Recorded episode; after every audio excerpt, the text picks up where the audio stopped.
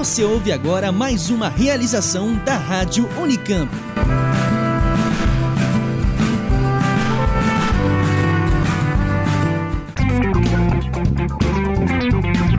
Ciência, cultura e tecnologia.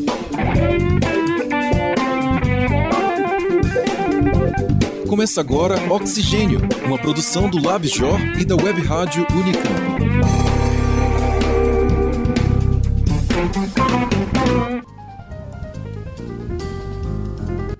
Olá, eu sou Sara Schmidt. E eu sou Valério Paiva. Seja muito bem-vindo a mais uma edição do Oxigênio. Este é o programa número 39 e, como sempre, trazemos muitas novidades para você. Começamos falando sobre animação. Você sabia que a animação brasileira comemora em 2017 100 anos de existência?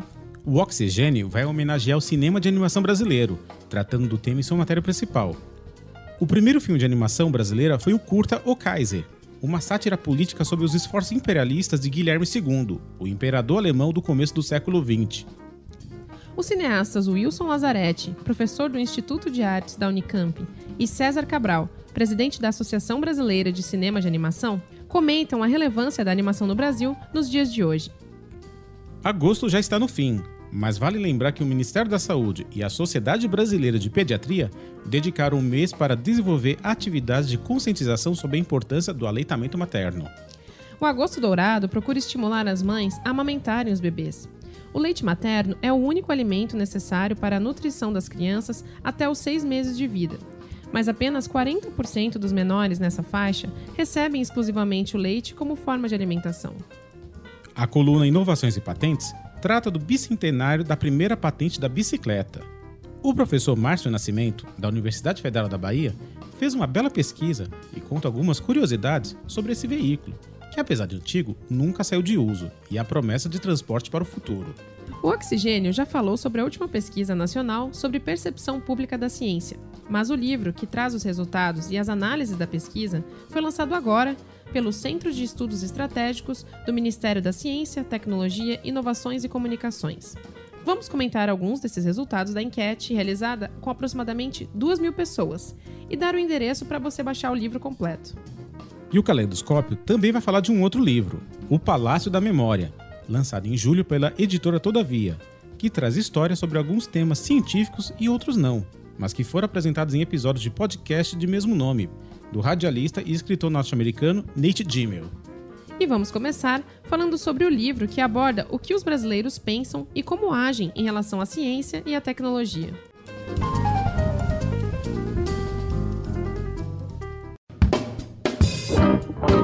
Notas de ciência. Rafaela Velho traz informações sobre o livro A Ciência e a Tecnologia no Olhar dos Brasileiros, que é um resultado da pesquisa feita pelo Centro de Estudos Estratégicos, um órgão que é vinculado ao Ministério da Ciência, Tecnologia, Inovações e Comunicações, junto com a Secretaria de Popularização da Ciência, que foi extinta pelo atual governo. Confira a matéria.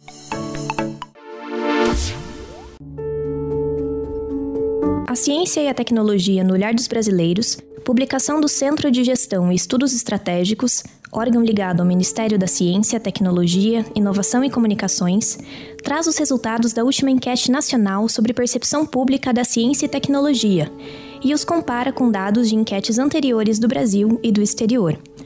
A série histórica brasileira conta com pesquisas feitas em 1987, 2005 e 2010 e reúne dados sobre interesse em ciência e tecnologia, grau de acesso à informação, cobertura da mídia, opinião a respeito dos cientistas e a percepção acerca dos riscos e benefícios da ciência, dentre outros assuntos.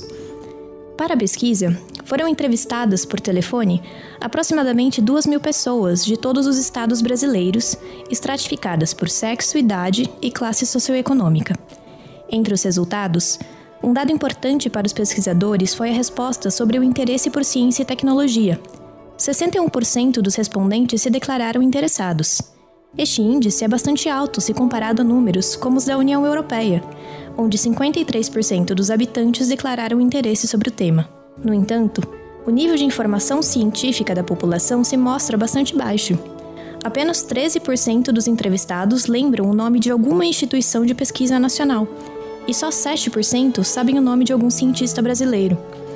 A maioria dos brasileiros, pela representatividade da enquete, é otimista em relação à ciência. 73% deles acredita, pelo menos em parte, que a ciência traz mais benefícios do que malefícios. Entretanto, 57% dos entrevistados diz que a ciência e a tecnologia são responsáveis pela maior parte dos problemas ambientais. Entre as questões de ciência e tecnologia que suscitam mais preocupação aos brasileiros, segundo a pesquisa, estão o desmatamento da Amazônia, mudanças climáticas, uso de pesticidas na agricultura e uso de energia nuclear. Áreas como produção de medicamentos, energias renováveis e agricultura foram votadas como prioritárias para o desenvolvimento científico do país. Muitas outras análises interessantes não foram registradas nessa notícia. Para saber mais, entre no site da CGEE, www.cgee.org.br. Lá é possível baixar o livro completo. Boa leitura! Eu sou Rafaela Velho para o programa Oxigênio.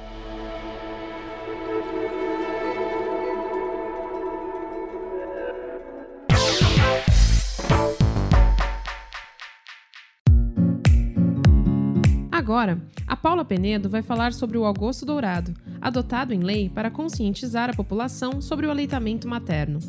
Embora as entidades de saúde recomendem a amamentação exclusiva até os seis meses de vida, apenas 40% dos bebês no mundo estão inseridos nessa prática. A campanha tem o objetivo de ampliar esse índice. Ouça agora.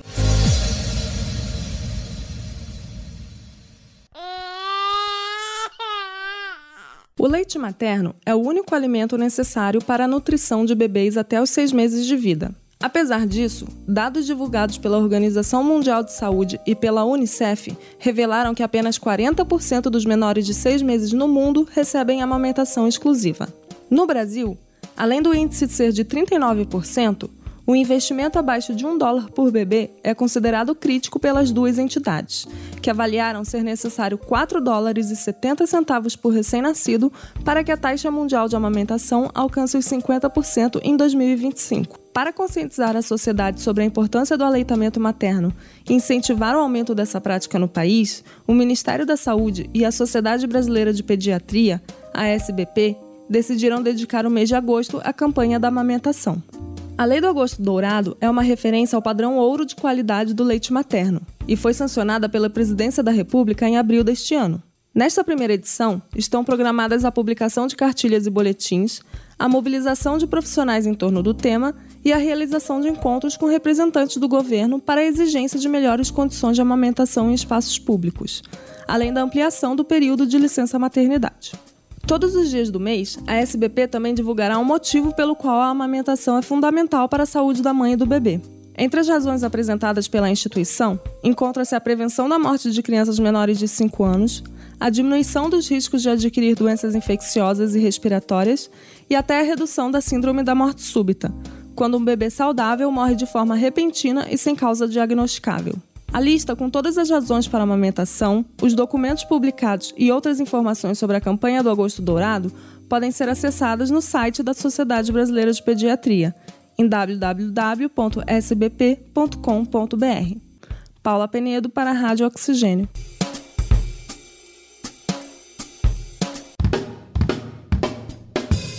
Pauta principal.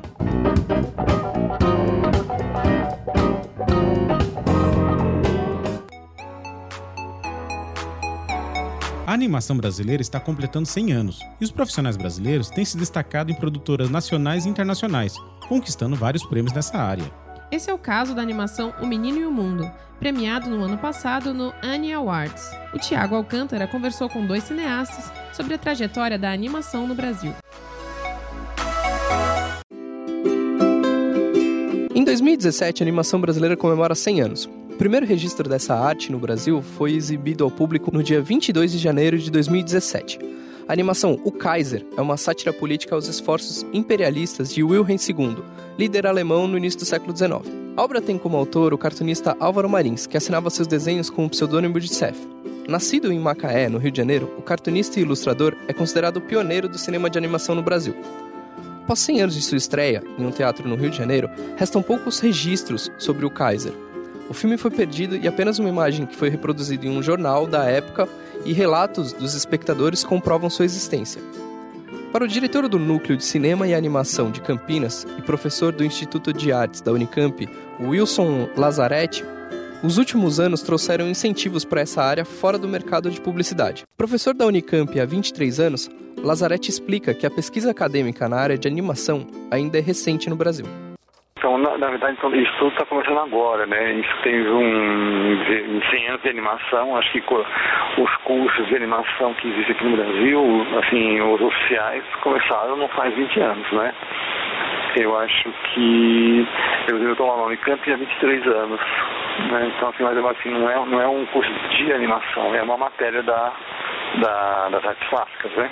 Eu acho que, na verdade, assim, é, de certa forma é bom, mas existe um perigo, um perigo acadêmico, vamos dizer assim, né? De tudo se tornar, assim, muito acadêmico. Então, esse mestrado é um, eu acho que é um caminho muito, assim, é um trilho, né? Então, assim, a animação acho que é uma coisa, assim, que deve ser muito mais abrangente, né? É, ter muito mais liberdade de, de você trilhar seu próprio caminho, né?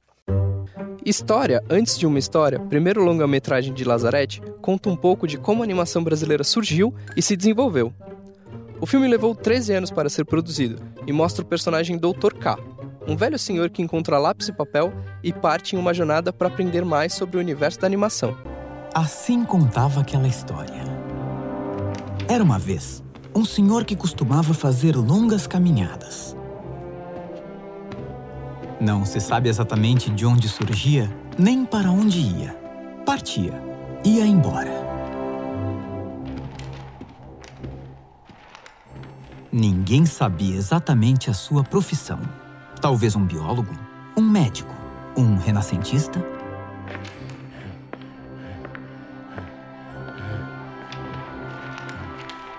Seu nome era Dr. K. Mas um dia, uma dessas caminhadas começou diferente. Não era uma caminhada para espairecer ou fazer exercícios de respiração.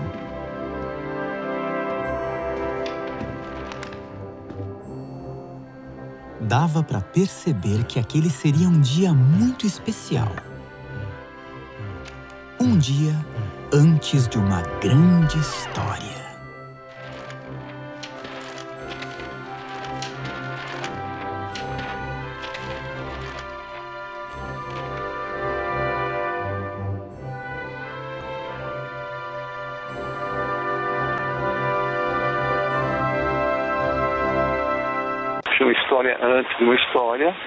né, que, é a, que é a relação dos personagens, eh, tanto os criados como o que já existente, que é o Dr. K, eh, com relação ao, próprio desenho animado, a própria arte da animação. Então ele cria cenários, eh, como se fosse o Deus bíblico, né? Ele vai criando cenários, criando os personagens e se conflita com alguns deles e obviamente resolve no final. Então é um, mas é tudo através do desenho. Então esse processo foi muito longo e durou 13 anos de produção, não porque eu quis, nem porque a equipe tinha, nem por falta de dinheiro, nem por excesso de dinheiro, né? mas enfim, o, resultado foi um trabalho bastante poético, né? então uh, colocar assim um, um, pouco mais de filosofia para a animação, né? porque toda arte ela exige que eh, se pense sobre ela, senão, senão não, tem, não tem nenhum sentido você uh, fazer um filme que não tenha nada, nenhum conteúdo uh, poético ou, ou filosófico. Né? A trilha sonora é composta por Paulo Rolands e traz canções interpretadas por Elza Soares e Naozete.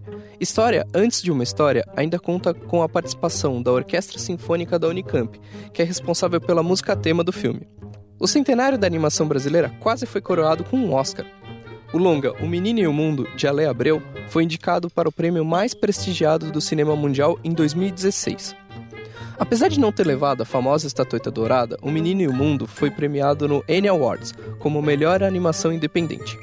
Para o presidente da Associação Brasileira de Cinema de Animação, César Cabral, o reconhecimento de Um Menino e o Mundo é reflexo de uma primeira geração autoral na animação brasileira. Há 15 anos, 10, 15 anos atrás, existia uma galera, sempre vai existir, pessoas querendo fazer animação. E, o, e existia um mercado que era muito fomentado ali pela, pela indústria, pelo, pelo indústria não, mas pela publicidade, eu acho que era o, lugar que a gente tinha para trabalhar, né? E, e, em paralelo a gente fazia, eu acho que todo animador tem seus, com a intenção de fazer os projetos pessoais. Ou a grande maioria deles quer fazer um curtinha, né, quer fazer teste, quer experimentar alguma coisa em animação. Então, teve uma geração que estava ali trabalhando, ou tentando se colocar no, nesse mercado de publicidade principalmente, e em paralelo vinha produzindo seus curtas, pensando em festivais, pensando em experimentar ou se expressar de alguma maneira. E isso possibilitou criar uma geração pequena, mas uma geração autoral, né? E essa geração autoral, o destino aí do que a gente vive hoje, acabou chegando nesse madura de alguma maneira nesse momento do audiovisual como um todo. O que possibilitou a gente produzir longas séries que foram conquistando, né, conquistando o mercado, conquistando o mundo, ganhando festivais. Apesar do sucesso de crítica, O Menino e o Mundo não foi um sucesso de bilheteria no Brasil. Segundo dados do site Adoro Cinema, menos de 4 mil espectadores apreciaram ao longa em sua semana de estreia. O filme custou cerca de 2 milhões, mas arrecadou pouco mais de metade desse valor em bilheterias. Fora do país, o sucesso foi um pouco maior. O longa teve mais de 100 mil espectadores na França, por exemplo. Para Lazarete, essa é uma questão de educação.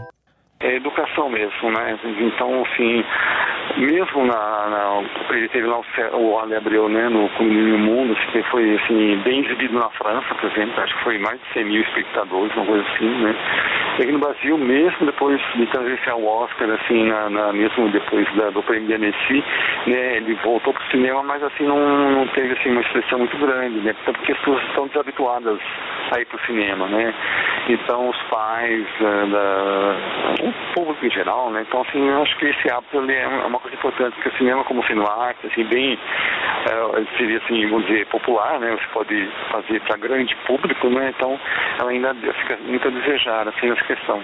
Para Cabral, que também é diretor do curta Dossiê Rebordosa e do seriado Angelique the Killer, é importante incentivar a produção de curtas, considerados pelo diretor uma ótima forma de aprendizado. Tem a nossa, nossa batalha hoje em dia dentro da ABCA, que é a Associação Brasileira de Animação, Cinema de Animação, é a necessidade de se reinvestir em curtas. É muito importante investir numa indústria, investir em série, investir em longa. Só que a gente sabe o quão difícil é fazer um longa.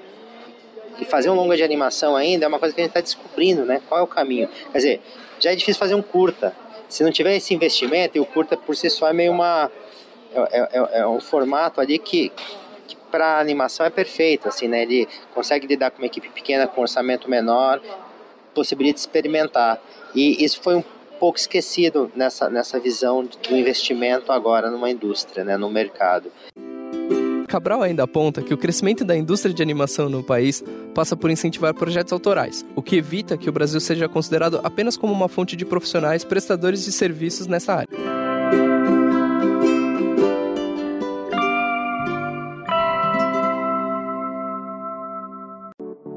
O Oxigênio conta com a participação de podcasts parceiros em sua programação, além do conteúdo exclusivo. Esta é uma forma de contar com reportagens que são produzidas com outros olhares, muitas vezes de outras regiões. Neste programa, contamos com a participação do podcast Saúde e Consciência, que é uma produção do Centro de Comunicação Social da Universidade Federal de Minas Gerais.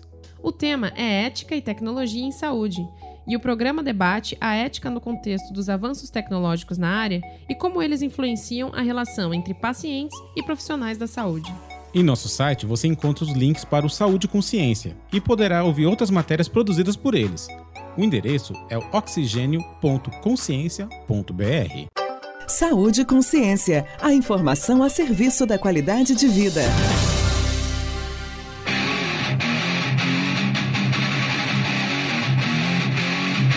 Olá!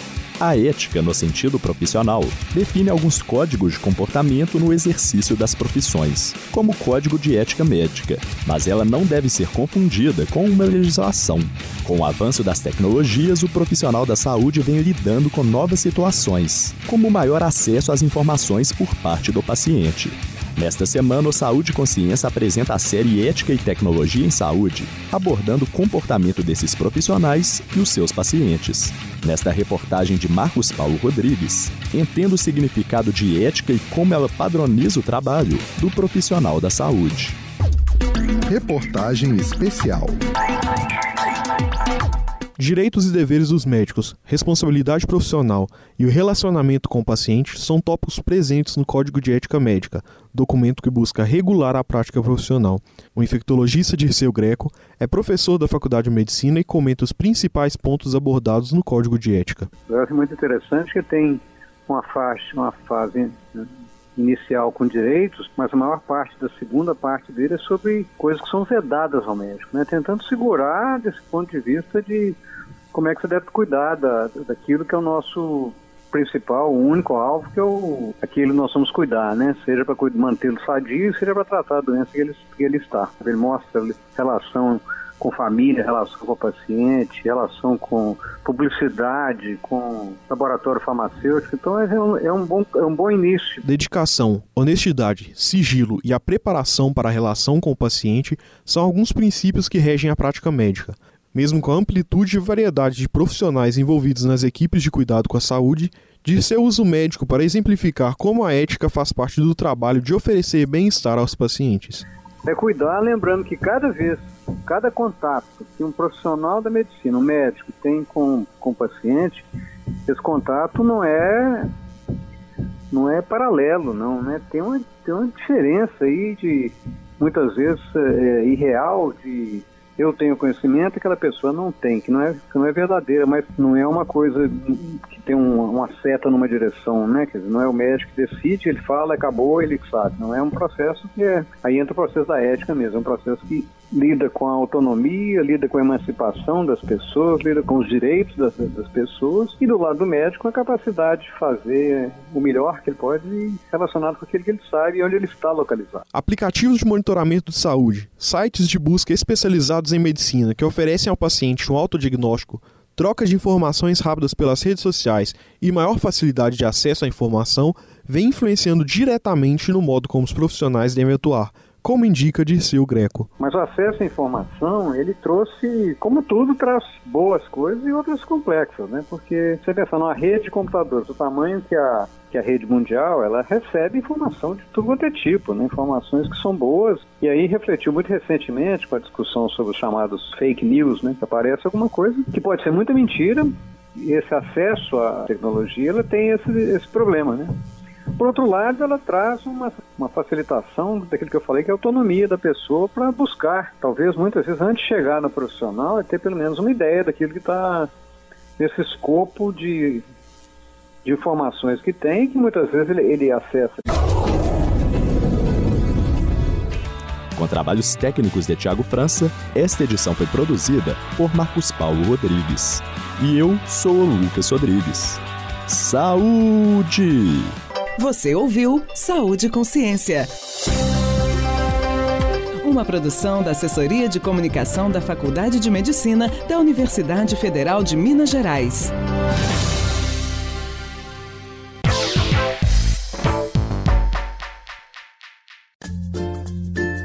Agora vamos ouvir mais uma coluna Inovação e Patentes, com a participação do professor e pesquisador Márcio Luiz Ferreira Nascimento.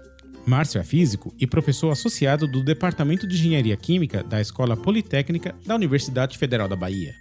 O tema da coluna de hoje é o bicentenário da primeira patente da bicicleta. Confira! Você sabia que existem hoje mais de um bilhão de bicicletas rodando nesse planeta? As bicicletas são, sem dúvida, o veículo mais produzido e utilizado no mundo e, portanto, pode ser considerado uma das mais relevantes invenções da humanidade. Os inventores celebram em 2017 o bicentenário da primeira patente de bicicleta, elaborada pelo alemão Karl Dreis. Há 200 anos, o barão Dreis inovou ao propor a Dreisiana, ou Laufmaschine, significando literalmente máquina de corrida, em sua primeira volta, de aproximadamente 8 km em uma hora, ocorrida em 12 de junho de 1817, em Mannheim, sudoeste da Alemanha. Feita de madeira e ferro, a tração ladraisiana era fornecida pelos próprios pés, por meio de empurrões do condutor contra o solo, de modo similar ao que se faz numa patinete, utilizando a alternância do movimento das pernas. Portanto, a primeira bicicleta não tinha pedais. Seu controle era efetuado por meio de um guidão e apresentava alguns ajustes de altura para diferentes condutores. Era possível percorrer grandes extensões, atingindo incríveis velocidades de até 13 km por hora. A intenção inicial era de substituir os cavalos, e por isso a primeira bicicleta foi também chamada de cavalo de madeira. Naquela época ainda não havia patentes na Alemanha. Drais obteve um privilégio grão-ducal, que durou 10 anos e foi depositado em 12 de janeiro de 1818. Existe um belo e bem conservado modelo em exposição permanente no Museu Alemão em Munique. A Loff Machine apresentou algumas importantes inovações já em seus primeiros modelos. Por exemplo, podemos citar, além do guidão de madeira, um assento alcochoado confortável e um apoio para os braços e peitos. Rapidamente, apresentou noutros modelos modificações admiráveis como a presença de garfos curvos na direção para absorver impactos. É importante também lembrar que as rodas eram de madeira. Havia também um curioso ajuste no selim, que podia ser suspenso a partir de correias. Tempos depois, foi desenvolvido um modelo com pedal na roda dianteira, que se denominou velocípede. Por sinal, a palavra velocípede deriva do latim e significa pés rápidos. Poucos sabem, mas Drais estudou arquitetura, física e matemática na Universidade de Heidelberg entre 1803 e 1805 e viveu no Brasil entre 1822 e 1827, acompanhando a expedição do médico, naturalista e explorador russo Georg von Langsdorff. É sabido que Drais trouxe dois modelos de sua invenção ao Brasil, mas devido às condições das estradas tropicais à época, é possível que as tenha utilizado muito pouco. Maiores detalhes da vida do inventor da primeira bicicleta podem ser obtidos no site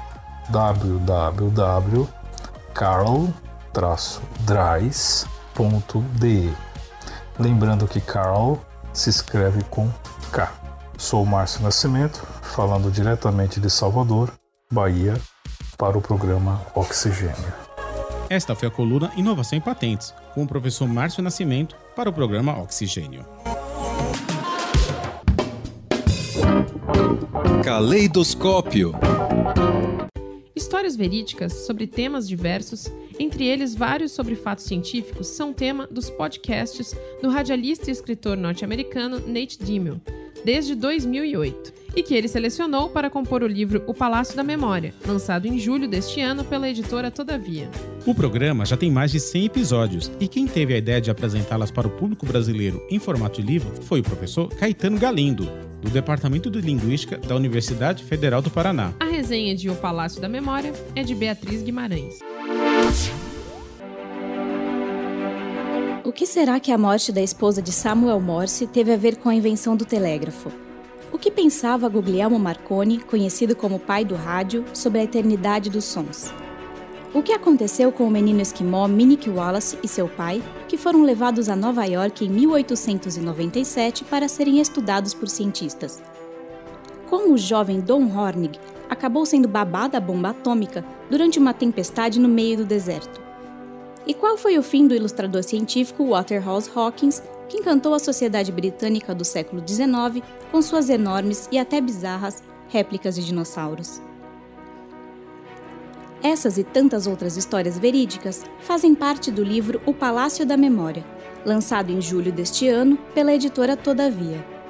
As histórias são, na verdade, transcrições de episódios do podcast The Memory Palace, mantido pelo radialista e escritor norte-americano Nate DiMeo desde 2008. Nate DiMeo possui seguidores ao redor do mundo, mas o Brasil é o primeiro país a receber suas narrações em forma de livro. Quem teve a ideia de selecionar e traduzir algumas das histórias foi Caetano Galindo, professor do Departamento de Linguística da Universidade Federal do Paraná. Galindo conta, no final do livro, que ouviu The Memory Palace pela primeira vez durante uma viagem de avião. Prevendo a dificuldade de dormir durante o voo, o professor baixou todos os episódios e passou oito horas mergulhado na narrativa de Nate DiMeo. Há de tudo um pouco entre as histórias que compõem o livro. Seja num cenário de guerra ou de descobertas científicas, de amor ou de sofrimento, Nate DiMeo busca sempre resgatar bons personagens. Como diz o próprio subtítulo da obra, trata-se de pessoas extraordinárias que viveram em tempos conturbados. É evidente também a fascinação do autor por assuntos espaciais, e por gente que, de alguma maneira, simbolizou transformações sociais que marcaram os Estados Unidos e o mundo. O episódio 400 Mil Estrelas se destaca por juntar essas duas coisas. Ele fala da vida de Williamina Fleming, a ex-empregada doméstica que foi contratada para fazer cálculos num observatório astronômico em 1877. Williamina trocou o esfregão e o balde pelo lápis e o tinteiro.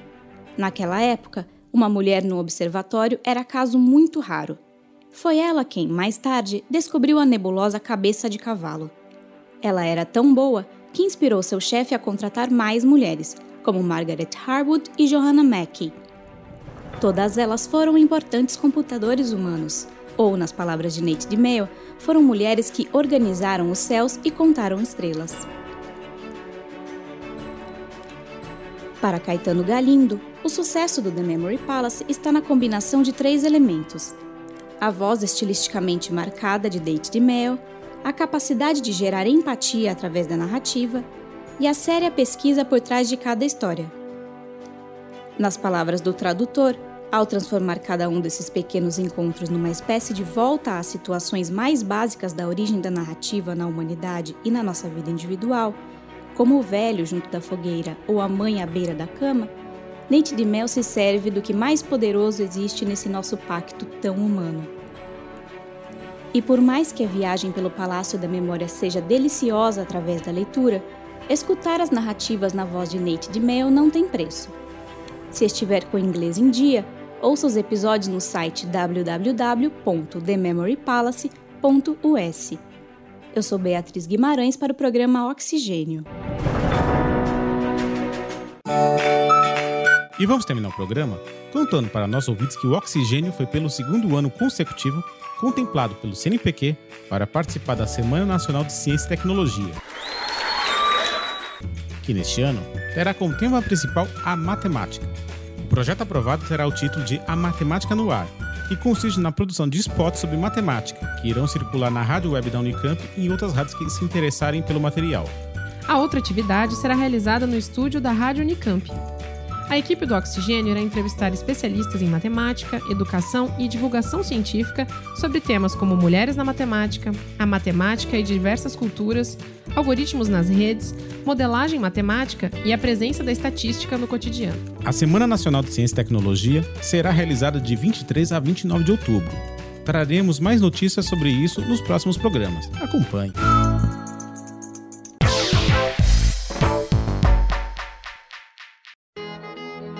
A gente vai ficando por aqui. Obrigado pela companhia, nessa que foi a edição número 39 do Oxigênio. Enquanto nós preparamos a próxima edição, conte o que você achou do programa. Mande suas sugestões pelo nosso site e pelas nossas redes sociais. No aplicativo do seu celular ou tablet, você também pode avaliar o programa, assim como ajudar a divulgar o Oxigênio. Até mais! A coordenação desse programa é de Simone Paloni. Esta edição conta com a seguinte equipe na produção e reportagem: Beatriz Guimarães, Eric Nardini, Paula Penedo, Rafaela Velho e Tiago Alcântara. Os responsáveis pelos trabalhos técnicos são o Jefferson Barbieri e o Ed Paulo Souza.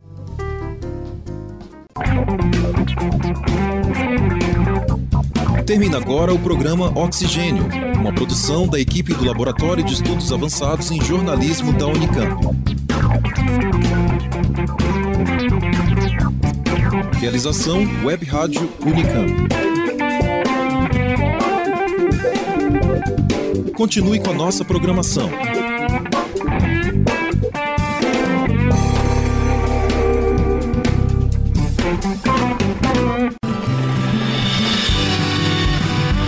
Rádio Unicamp. Música e informação para o seu dia a dia.